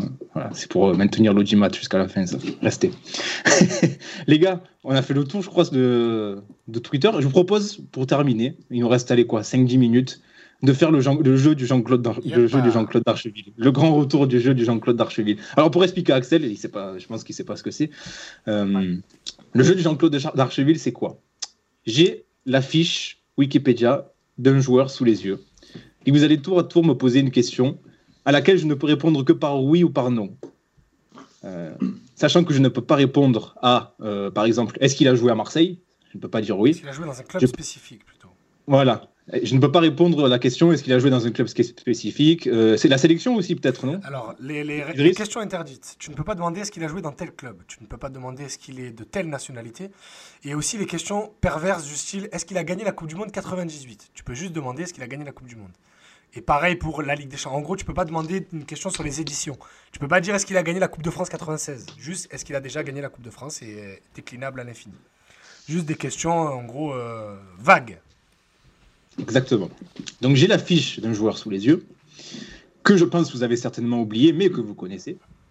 Alors, Et je suis prêt. Mathieu, Mathieu, je te coupe, excuse-moi, est-ce que c'est des joueurs qui sont passés par l'OM ou pas forcément? Pas forcément. Là, non. Là, celui-là, en l'occurrence, non. Alors, l'occurrence, pour, non. pour nos auditeurs, il faut savoir que quand on joue entre nous, avec Ama et avec d'autres amis, on, on- on essaye de faire en sorte d'avoir des joueurs un peu potables. Donc moi, je prends pas Juan Pablo Sorin ou Bichente Lizarazu, tu vois, ce genre de joueurs. Et puis tu as Mathieu, qui, décide pendant deux heures, euh, littéralement, je pense que la dernière fois quand on était chez Romain, ça a duré une heure et demie, de te faire chercher Bakay Traoré, Et Gianni Bruno. Gianni Bruno. et, et- et- on est une aussi, on veut jouer. et il nous regarde pendant une heure dire alors attends il a joué en France, il a joué en Belgique, il a pas il a pas plus de 100 matchs en Ligue 1. Mais alors c'est qui ce mec? Bon vas-y je te laisse. J'ai un joueur- sous les yeux. Euh, eh qui, ben, écoute, euh, Axel, qui commence. Axel, tu peux commencer et ensuite, euh, bah, ensuite, euh, ça va, vu qu'on se voit pas, enchaîner les questions ensuite. Mais Axel, vas-y, à toi l'honneur. Euh, ouais, C'est compliqué, il y en a beaucoup des questions. Juste, Est-ce que juste pour donner le thème, je commence comme ça tu vois un peu comment on commence les questions. Vas-y, ouais, voilà, ce sera plus facile. Alors actif, est-ce qu'il est actif? Non. Est-ce qu'il est européen? Oui. Azir, Attention. euh, est-ce qu'il est euh, est-ce qu'il est euh, est-ce qu'il joue dans un championnat du top 5 Euh, top 5, on compte la France, on est d'accord Oui, euh, France, euh, Donc France, oui. Angleterre, Allemagne, Italie, Espagne. Oui, il a joué en France. oui. Euh, Est-ce qu'il a fait un autre championnat du top 5 Non. Est-ce qu'il est formé en France Oui. Est-ce qu'il a été international A Il faut jouer les deux autres. Jamais de la vie. D'accord. Est-ce qu'il est, africain? Non. Non, non, européen. Ah, il est européen. Je croyais que c'était non la réponse. Est-ce est-ce qu'il a joué dans des clubs UP Non. Est-ce qu'il a déjà joué la Ligue des Champions? Non. D'accord. Est-ce qu'il a joué plus de 10 matchs de Ligue 1 Ah oui, oui, oui, oui. Est-ce qu'il a déjà été champion de Ligue 1 Non. Dans un Pour- alors, je donne un indice. Il a joué dans le même club entre 2002 et 2014. Dans ce club, il a joué 389 matchs. D'accord. Donc là, on est sur du Julien Sablé, du Pichot, là, dans cette race-là. Exactement, voilà, c'est ce profil-là. On est dans cette race de joueurs. Euh, Ro- Ro- Romain est-ce qu'il- Pito. Ouais, ouais. Non, Non, c'est pas Romain Romain Pitot, il change. Est-ce qu'il a joué dans le sud de la France? Oui, il, est formé dans le sud de la France. Est-ce qu'il a plus de trois clubs dans sa carrière? Oui. Alors quand, quand on pose ce genre de questions, là pour le coup c'est pas le cas, mais du coup ça exclut les clubs, euh, quand on parle de la vraie carrière, ça exclut les clubs euh, un peu euh, exotiques de fin de carrière, style Dubaï, tout ça, ça compte pas. On parle juste de vraie carrière de football. Mais euh, concentrez-vous sur euh, son club. euh, une fois que vous aurez trouvé son Est-ce club qu'il en a, France. euh, est-ce qu'il a déjà gagné une Coupe de France? Non. D'accord. Donc il a jamais gagné de. Euh, Est-ce que son club euh, joue régulièrement euh, une Coupe d'Europe? Non. Est-ce que son club était une place forte du foot français dans les années 2000 Non. Est-ce que ce club est en Ligue 1 aujourd'hui? Non. D'accord. Est-ce que ce club est en Ligue Euh, 2 aujourd'hui? Euh, oui, je crois. hein. Oui, oui, oui, oui, oui. Ouais, Parce oui, que oui. j'avais Stéphane Noron en tête, c'est pour ça. Est-ce qu'il a non. les, les cheveux longs Non. D'accord. Est-ce qu'il était gaucher? Non. Alors, euh, joueur offensif? Non. D'accord. Euh, Allez, les gars, encore Est-ce que 2-3 c'est- minutes. C'est un gardien. Non. D'accord. Donc, est-ce que c'était euh, un défenseur euh, un peu reconnu comme étant rugueux? Hmm, Euh, pas forcément. Qui prend, qui prend des cartons, pas forcément. Pas forcément. Premier indice, allez, c'était un latéral droit. D'accord. C'était un latéral droit. Deuxième indice. Deuxième indice, il a joué dans le nord de la France. Ah putain, je crois. Je... Ah, c'est Laurent Bonnard. Non, Ah, pas mal, Non, non. 2002-2014, il t'a dit. Dans le... Ah non, ben non. Non, non, non, non. Euh, Est-ce que, que son club c'est dans le sud-ouest Mais non, il t'a dit nord de la France, couillon. Euh, non, il, non, mais il débute dans le sud. Et non, non, c'est plus dans le sud-est. D'accord. Et après, il va dans le nord de la France. Il joue pas la Ligue des Champions, donc c'est pas à Lille, entre 2002 et 2014. Donc c'est Lens, Valenciennes, arrière droit. Est-ce qu'il a joué en Corse? Non. Ah, je crois qu'on avait le même à main. Lorenchi Euh, non, c'était pas lui que je pensais, mais j'en avais un autre en tête. Est-ce Allez, que- messieurs, Est-ce qu'il est, est passé par les espoirs? À un moment. Non, non. Ah, Il n'y a aucune rien du sélection, euh, même la sélection euh, du nord de la France, je crois qu'il a même pas fait. Même pas le tournoi Maurice Révelo. Non, non, non, non, non. non, non. Rien du tout. Euh, Est-ce qu'il a, est-ce que son club euh, dans le nord avait du rouge et du Oui. blanc? Ouais, oui. C'est Valenciennes. euh, Rudy Mater Rudy Mater, bravo. Incroyable. Mais oui. Vous savez pourquoi? Parce que j'ai vu son, un truc passer sur lui aujourd'hui. Il est, à- je crois qu'il est recruteur ou adjoint. Et du coup, j'ai dit lui, faut que je le marque. Voilà, Rudy Mater, bravo Ama. Bravo. On va faire revenir ce jeu à, à Ouais, l'émission. on l'avait fait pour les deux premières, je crois, et après on avait un Oui. peu arrêté. Puis après, on est devenu une émission sérieuse. est- C'est ça. Bah écoutez les gars, on se retrouve la semaine prochaine. Merci Axel, merci beaucoup d'avoir été avec nous, c'était un plaisir. euh. Il y a beaucoup de commentaires sur Twitter, tu as fait rire les gens apparemment, hein, comme d'habitude. Ouais, bah, c'était un plaisir. Voilà, je vous écoute euh, régulièrement et Oui. très content d'avoir fait cette émission avec vous. Tu sais que tu es responsable d'un des plus gros fous rires à l'antenne, hein. Euh, l'histoire de Valbuena, la sextape pour les écrans géants. ah, Max, Ouais. J'ai trouvé le, le chat un peu calme, donc je me suis dit. Non, mais j'ai dû éteindre le micro, j'étais mort de rire. Vous avez le- vous avez Un l'hu- grand vous moment. avez l'humour bien simple. Ouais, mais c'était drôle. C'est vrai, c'est Oui, c'était très drôle. Nous les gars, on se retrouve, on se retrouve la, la semaine prochaine. euh, je sais pas de quoi on parlera parce que trêve international. Trêve Voilà. international et. euh, si, on a un invité normalement. Oui, on normalement, pas on a invité, ouais. encore. Mais, si- Ah ouais, bah j'ai oublié, vous voyez. mais sinon, dans deux semaines, normalement, selon les résultats internationaux, on devrait avoir une très grosse émission.